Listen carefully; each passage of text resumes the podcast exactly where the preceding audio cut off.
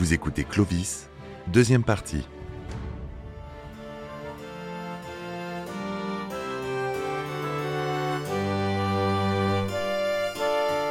Si le vase de Soissons symbolise la synthèse entre le monde germain et le monde romain qu'est en train d'établir Clovis, le baptême de Reims la concrétise.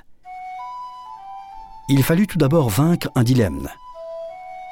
Clovis devait renoncer à la religion de ses ancêtres et surtout à ce lien qui l'unissait à son peuple. Mais depuis 493, l'influence de Clotilde commençait à porter ses fruits. Il partageait la même fascination pour la culture romaine et il venait du même monde, le monde barbare. Tandis que Clovis avait uniquement assimilé l'héritage politique de l'Empire romain, Clotilde avait assimilé l'héritage de l'Empire depuis Constantin, celui des valeurs chrétiennes. La bataille de Tolbiac, après trois ans de fiançailles, c'est là la véritable union entre eux. À la fin des années 490, Clovis épouse Clotilde, princesse burgonde. Bruno Dumézil, historien. Cette princesse est catholique et on sait qu'elle va mener une série d'initiatives pour convertir son mari à la foi, sa propre foi, celle du Concile de Nicée, qu'on appelle aujourd'hui le catholicisme. Clovis, bien que lui étant toujours païen, avait décidé de défendre la religion chrétienne de l'Empire romain. Rodolphe Huguet, chargé de mission à la Tour de la Rochelle. Je pense qu'il avait euh, beaucoup d'admiration pour cette culture euh, romaine. Il avait reçu une éducation euh, vraiment digne de, de l'Empire romain, d'un roi romain, puisque sa famille et lui-même faisaient partie de la hiérarchie de l'Empire romain qui régnait en Gaule. Après la sphère du privé, il fallut s'occuper de la sphère du public. Ce fut le rôle de Rémi, un rôle politique tout autant que spirituel. À partir de 496, commença le catéchisme, même si le secret fut bien gardé, afin de ne pas effrayer les guerriers francs. Le secret resta bien gardé jusqu'au vœu public formulé à l'occasion d'un pèlerinage à Saint-Martin de Tours. Dans le sanctuaire de Martin, Clovis prit le destin de ce peuple entre ses mains la prochaine étape serait Reims. Nous sommes le jour de Noël 498 ou 499. Tous les évêques de la Gaule sont conviés autour de Rémy. La marche solennelle de Clovis vers le baptistère, pour s'y faire guérir de la vieille lèpre qui le souillait, doit être accompagnée de chants. Puis, tandis que Clovis s'arrête devant Rémy, le saint homme l'exhorte Dépone cola sicambère, dépose tes colliers sicambre. Le terme sicambre fait référence à une tribu franque. Quant au terme collier, il désigne les amulettes auxquelles les peuples germains prêtaient des pouvoirs magiques. Clovis se fait baptiser par l'évêque Rémy, Rémy qui lui dit, on connaît la phrase merveilleuse Michel de Decker, écrivain d'histoire. Courbe-toi, fier Sicambre, car Clovis faisait partie de la tribu des Sicambres. Courbe-toi, fier Sicambre, adore ce que tu as brûlé et brûle ce que tu as adoré. Après quoi, il put être baptisé au nom du Père, du Fils et du Saint-Esprit, et oint du crème sacré avec le signe de la croix du Christ sur sa tête qui allait rester chevelue. Qu'importe, la couronne que portait Clovis depuis 481 allait devenir sacrée, comme le crème dont il venait d'être enduit. Le crème est un mélange d'huile et de baume qui est utilisé pour certains sacrements, notamment le baptême.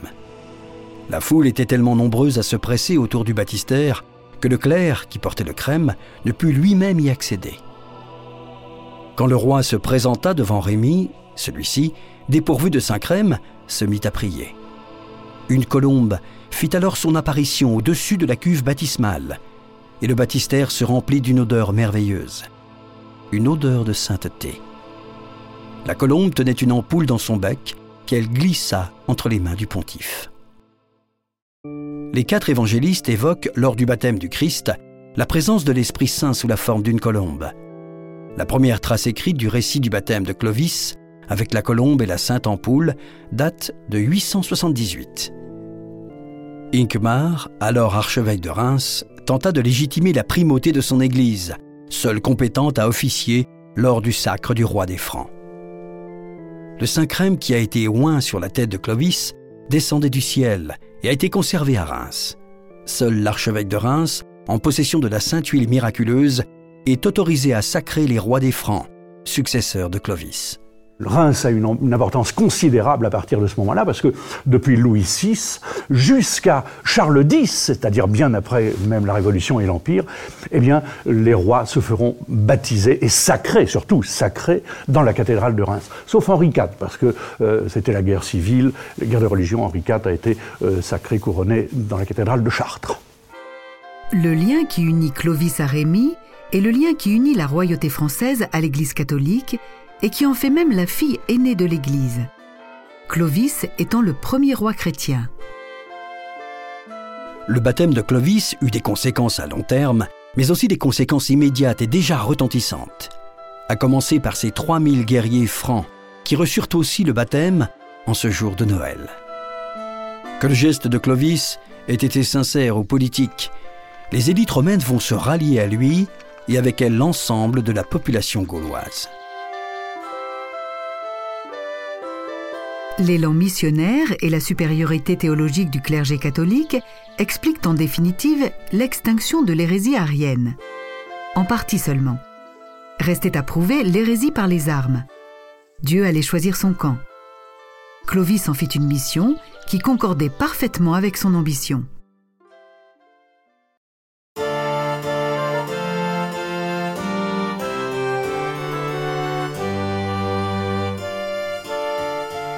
Sud-est, deux frères se partageaient le royaume burgonde, les deux oncles de Clotilde, Godgisel et Gondebaud.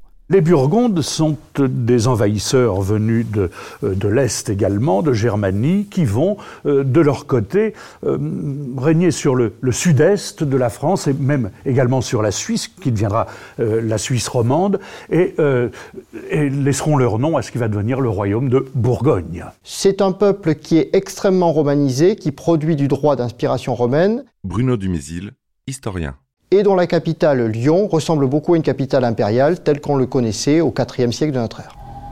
Le premier fit appel à Clovis afin d'établir l'unité du royaume au détriment du second. Vainqueur à Dijon vers l'an 500, Clovis poursuivit Gondebaud jusqu'à Avignon. Aux portes de la ville, Clovis leva le siège moyennant la promesse d'un tribut annuel. Non seulement Gondebaud rogna sa parole, mais il alla jusqu'à se débarrasser de Godgisel et fait l'unité du royaume burgonde à son profit. Clovis ne bougea pas. Il est vrai que Gondebaud lui aussi sut s'appuyer sur les évêques et les gallo-romains par l'intermédiaire de son œuvre législative. Il institua en Bourgogne des lois douces pour qu'on n'opprime plus les Romains. De plus, on disait que Sigismond, son fils, s'apprêtait à abjurer l'arianisme. C'est ainsi que Clovis consentit au mariage de Thierry, son fils aîné, avec la fille de Sigismond. Le Burgonde étant allié de Clovis, restait les Goths. Le peuple goth était apparu vers le IIIe siècle de notre ère dans la région du Danube. Ils sont passés pour partie en Occident à partir du IVe siècle de notre ère et forment essentiellement deux branches, la branche visigothique qui s'installe en Aquitaine et en Espagne et la branche ostrogothique en Italie. En 410, les Visigoths furent les premiers à piller Rome, la mythique capitale. Ils s'installèrent par la suite dans le sud-ouest de la Gaule en 418 avec le statut de fédérés. À partir de là, ils étendirent leur domination jusqu'à la Loire et jusqu'à une grande partie de la péninsule ibérique, établissant leur capitale à Toulouse. En 476, ils ajoutent la Provence à leur royaume. Alors les Visigoths, c'est une, une, peuplade, une tribu d'envahisseurs venus de, de, Germanie. Michel de Decker, écrivain d'histoire. Euh, C'était les, les, les, Goths de l'Ouest. On les appelait aussi les sages parce qu'ils étaient peut-être un petit peu plus, un petit peu moins barbares. C'était les barbares les plus civilisés. Ils se tiennent alors tranquilles, se contentant de persécuter les catholiques, si l'on en croit la propagande menée par l'Empire d'Orient. L'Empire, et ce qui reste de romanité, ne pardonnera jamais au peuple gothique le sac de Rome, qui marque pour bien des historiographes la fin de l'Antiquité. Ainsi, pour les Gallo-Romains comme Grégoire de Tours, les Visigoths convertis à l'arianisme sont avant tout des fanatiques. Pour Clovis, fasciné par le mythe impérial, l'annexion du royaume visigothique était depuis longtemps une priorité. Baptisé selon la tradition catholique, Clovis avait maintenant une deuxième bonne raison de punir ces barbares ariens. La situation était insupportable, et pour Clovis et pour Anastase, l'empereur d'Orient qui lui apporta son soutien. Anastase est le contemporain de Clovis. On sait que c'est un empereur qui a cherché à restaurer la Méditerranée romaine, notamment en Orient en menant des conquêtes aux dépens des Perses, mais également en nouant de nombreux contacts avec l'Occident, en Italie avec les Ostrogoths, mais également avec Clovis. Il semble qu'Anastase ait conféré le titre de consul honoraire à Clovis. Ce soutien était d'autant plus indispensable que le roi des Visigoths, Alaric, sentant le vent tourner, soignait son image et sa popularité en usant des mêmes moyens que Gondebaud. Il fit rédiger un bréviaire, un abrégé de la loi romaine. Il trouve que euh, comment dirais-je, le pays est géré par des, lois gallo-romaines et il décide de réécrire tout ça à l'avantage des Visigoths. Et il fait un abrégé, un bréviaire qu'il fait rédiger à Air sur Adour euh, de ce droit romain, mais qu'il tourne donc à l'avantage de ces hommes. Et on l'appellera le bréviaire d'Alaric. Puis, en 506, à Agde, il permit la tenue d'un concile ouvert à tous les évêques catholiques de son royaume. Si le Visigoth obtenait l'adhésion des élites et de la population gallo-romaine, la conquête deviendrait plus difficile et l'annexion moins légitime. L'armée franque qui se lança dans cette conquête du sud-ouest de la Gaule était composée de contingents rhénans commandés par Clodéric, fils du roi Sigebert de Cologne, et de contingents burgondes sous les ordres de Sigismond. Clovis interdit à ses hommes de piller la cité de Tours, à Poitiers, le pèlerinage se poursuivit et Saint-Hilaire, figure de proue de la lutte contre l'arianisme au IVe siècle, envoya à partir de sa basilique un signe de bénédiction à Clovis sous la forme d'une lumière qui semblait voler vers lui. La bataille eut lieu dans la plaine de Vouillé, à une vingtaine de kilomètres au nord-ouest de Poitiers, au cours du printemps 507. La défaite des Visigoths fut totale. Alaric fut tué des propres mains de Clovis. Son fils, Amalaric, se replia sur ses domaines espagnols. Clovis eut alors le champ libre afin de conquérir et de pacifier l'Aquitaine. La conquête s'effectua en tenaille. À Thierry et Sigismond les régions intérieures, Clermont, Rodez, Albi. À Clovis, les plus prestigieuses capitales, Angoulême, dont les remparts s'effondrent à la seule vue du chef de guerre, Bordeaux, et Toulouse, enfin la capitale seule la Provence resta visigothique. Au départ de l'expédition, Clovis était soutenu par l'empereur d'Orient Anastase. À l'arrivée, il fut reconnu digne de porter les insignes du consulat. Revêtu d'une tunique pourpre, acclamé au cri de consul et d'Auguste, il défila à cheval, semant l'or et l'argent.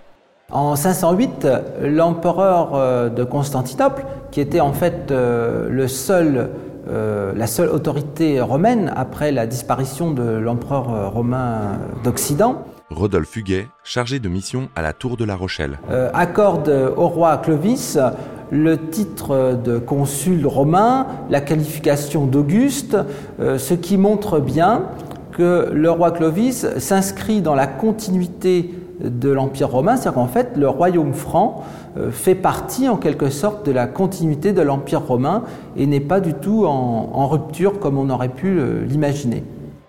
Ce triomphe populaire eut lieu en 508 à Tours, la cité de Saint-Martin. Le monde civilisé se partageait alors entre l'Empire d'Orient et le royaume que venait de constituer Clovis.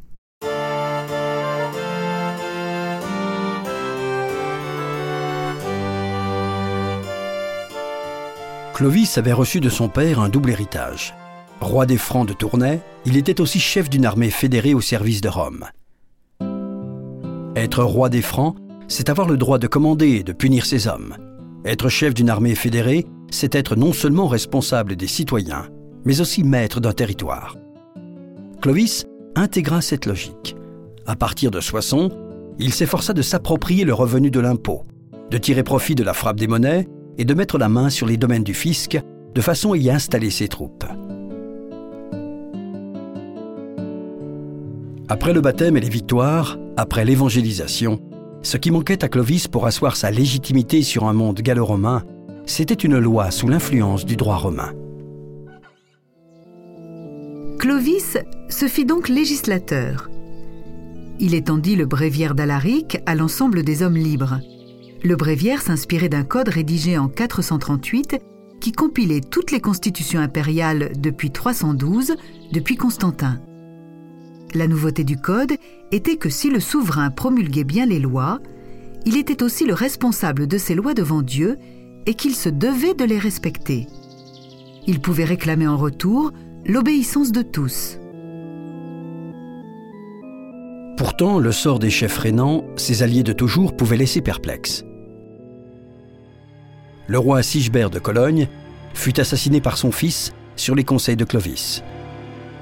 Clovis n'ayant plus qu'à exécuter celui-ci pour avoir été parricide. Ces meurtres se justifiaient par une nécessaire mise en ordre. Ce que le roi était en train de fonder devait se transmettre à ses héritiers. D'ailleurs, Clovis n'avait officiellement tué personne. Il était primordial de rétablir la paix. Dans ce but, Clovis compléta la loi salique. La loi salique est un code juridique qui a été promulgué sans doute aux environs de l'an 500 et très probablement sous l'autorité de Clovis. Bruno Dumézil, historien. C'est un code essentiellement de droit privé qui prévoit les amendes, les peines qui sont infligées pour toutes sortes de crimes, mais qui par contre ne précise en aucun cas les modes de succession au trône franc. Ainsi, la peine encourue pour le meurtre d'un homme libre était de 200 sous, qu'il soit franc ou romain. La loi tenta d'en finir avec les interminables vendettas et d'instaurer un état de droit. La loi salique, c'est la loi qui doit son nom à la tribu des Francs, qu'on appelle les Francs saliens. Michel de Decker, écrivain d'histoire. Ben, en, réalité, c'est tout simplement une première constitution du royaume, parce que euh, c'est une loi qui, qui marque euh, strictement les choses, c'est-à-dire qu'on interdit aux gens de se battre et de s'entretuer, à moins que de verser des amendes considérables, donc on évite à le faire. Euh, les femmes n'ont pas le droit de commettre l'adultère, sinon elles sont enterrées dans la boue jusqu'au col, donc elles évitent de tromper leur mari. Clovis accorda également beaucoup d'importance à la christianisation de ses lois, interdisant les mariages incestueux afin de rationaliser les successions, notamment celle du trône. C'est une loi, une constitution, la loi salique, qui est assez machiste, machiste. Euh, les femmes n'ont aucun pouvoir. C'est-à-dire que euh, foncièrement, elles ne peuvent hériter strictement rien, aucun domaine, aucun bien. Et cette affaire-là va se reporter sur la couronne euh, du royaume, puisque depuis, depuis les Francs saliens jusqu'à Charles X, aucune femme n'a régné, n'a été reine de France, sauf en étant la femme du roi, naturellement, parce que la couronne ne pouvait pas se transmettre de femme en femme. Bréviaire et pacte furent soumis à l'approbation d'un conseil de sages composé de vieux chefs militaires et d'évêques. L'ensemble fut promulgué par le roi, qui n'y apporta aucune modification. Les hommes du roi, les Francs, et les citoyens de l'Empire, les Gallo-Romains, tous sont dorénavant sujets de Clovis. Avec la conquête de l'Aquitaine, le centre de gravité du royaume s'était déplacé vers le sud. En 511, la France, si on veut bien appeler ainsi le royaume franc, est composée essentiellement des territoires au nord de la Loire, d'une annexion récente en Aquitaine, de l'Auvergne et de quelques petites possessions dans la région provençale. Clovis avait besoin d'une nouvelle capitale. Le choix de Paris s'appuyait sur des critères caractéristiques de la mutation en train de s'opérer. Paris, c'était tout d'abord le choix de la cité de Sainte-Geneviève, qui avait résisté à Attila. Clovis fit édifier sur son tombeau une basilique dédicacée aux saints apôtres Pierre et Paul pour en faire son mausolée et celui de sa dynastie. C'est la légitimité dynastique que Clovis assurait à ses successeurs en érigeant un mausolée qui en faisait les protecteurs des apôtres. Ensuite, Paris bénéficiait d'une situation exceptionnelle. Le site était insulaire et remarquablement fortifié. C'était un carrefour économique et historique entre le nord d'où étaient originaires les Francs et le sud qui représentait l'avenir avec la colonisation. De Paris, Clovis convoqua à Orléans en 511 le premier concile des Gaules. En termes purement ecclésiastiques, le concile a peu d'importance, mais en termes national, c'est la première réunion de toutes les autorités de l'Église dans le territoire qu'on va bientôt appeler la France. 32 évêques furent présents, la moitié de ceux qui officiaient à l'intérieur du royaume. Un absent de marque, Saint-Rémy. Une des décisions du concile fut en effet de soumettre à l'autorité royale la possibilité pour un laïc de devenir clerc. On comprend les réticences du saint homme. La liberté des églises était menacée, mais les évêques réunis à Orléans acceptèrent l'intrusion et scellèrent le début de la collaboration du roi et des évêques. En effet, si le roi est au-dessus des évêques, c'est davantage pour des raisons politiques. On dit qu'il a la responsabilité du pouvoir temporel, celui lié aux questions matérielles. Par contre, l'autorité des représentants de l'Église fut reconnue sur le plan spirituel, et celui-ci était intemporel. Le partage des pouvoirs évitait le totalitarisme arien où le roi, puisqu'il conservait son statut de surhomme, était aussi le chef de l'Église. L'avenir était ailleurs, et Clovis sembla l'avoir compris. Il envoya une couronne à l'évêque de Rome, le temporel au roi, le spirituel au pape. C'est l'idée du Moyen Âge. Avec l'insécurité, les villes se sont enfermées dans leurs citadelles, et Paris en est un remarquable exemple. Sur le plan social et économique, le Moyen Âge se prépare. L'esclavage commence à disparaître grâce à la christianisation de la législation. Le servage s'annonce. Se mettent alors en place des seigneuries rurales. La terre peut l'emporter sur la ville. Un double processus de décomposition et de recomposition sociale est à l'œuvre. À partir d'un gouvernement qui, au début du VIe siècle, reste avant tout un commandement militaire, Clovis élabore l'esquisse d'un royaume qui pourrait s'appuyer sur un gouvernement centralisé, avec revenus et impôts qui remontent à Paris.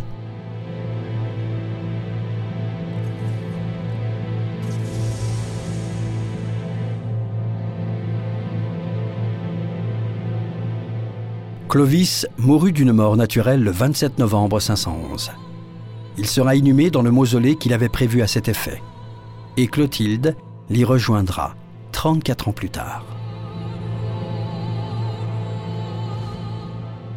La seule date dont on soit sûr dans l'histoire de Clovis, c'est euh, la date de sa mort, donc le 27 novembre 511. Rodolphe Huguet, chargé de mission à la Tour de la Rochelle. Il est mort à Paris et il a été enterré à Paris dans euh, l'église euh, qui s'appelait à l'époque des Saints Apôtres, qui ensuite a été renommée église Sainte-Geneviève, mais qui malheureusement n'existe plus aujourd'hui.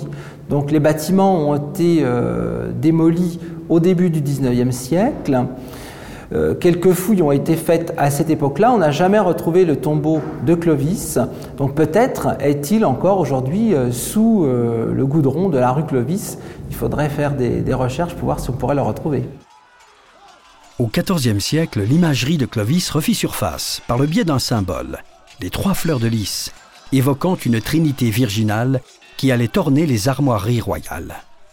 Alors la fleur de lys est ce qu'on appelle un meuble héraldique, c'est-à-dire euh, un symbole qui se met sur, sur les, les, blasons, sur les étendards. Michel de Decker, écrivain d'histoire. Cette jolie petite fleur euh, qui avait déjà été utilisée sous les Carolingiens, mais c'est à partir de, de, de, des Capétiens, et notamment avec Louis VII, qu'elle figure officiellement partout euh, sur champ d'azur euh, pour signaler que cette fleur de lys, euh, c'est la monarchie, c'est la royauté française. La légende raconte qu'à la veille de la bataille de Tolbiac en 496, un ermite qui avait reçu la visite d'un ange conseilla à Clotilde, la femme de Clovis, de remplacer les trois crapauds qui ornaient les boucliers des guerriers francs par trois fleurs de lys. C'est ainsi que dans le contexte de la guerre de Cent Ans, huit siècles plus tard, il était important de faire remonter l'origine du pouvoir temporel du roi de France à Clovis pour combattre le nouvel hérétique anglais.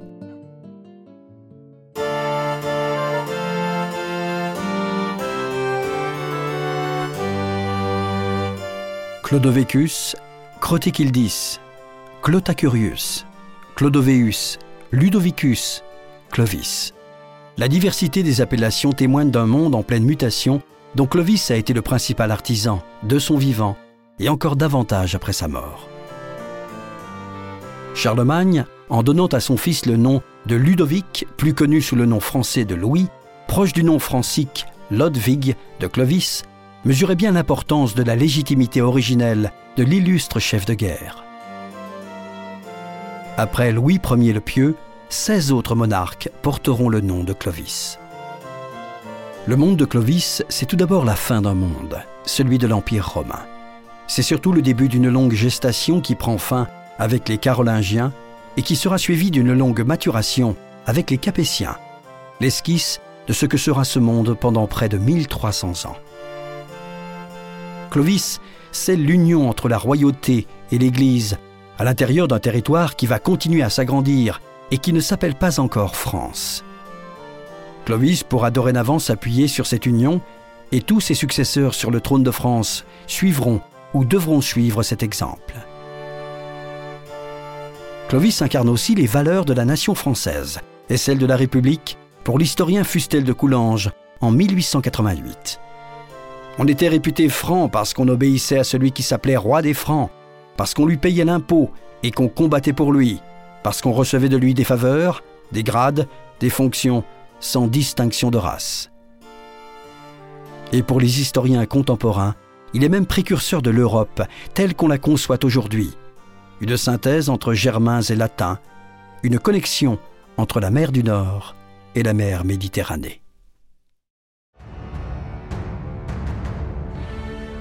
Vous venez d'écouter Roi de France. Si vous avez aimé ce podcast, vous pouvez vous abonner sur votre plateforme de podcast préférée et suivre Initial Studio sur les réseaux sociaux. Roi de France est un podcast coproduit par Initial Studio et Merapi, adapté de la série documentaire audiovisuelle éponyme produite par Merapi.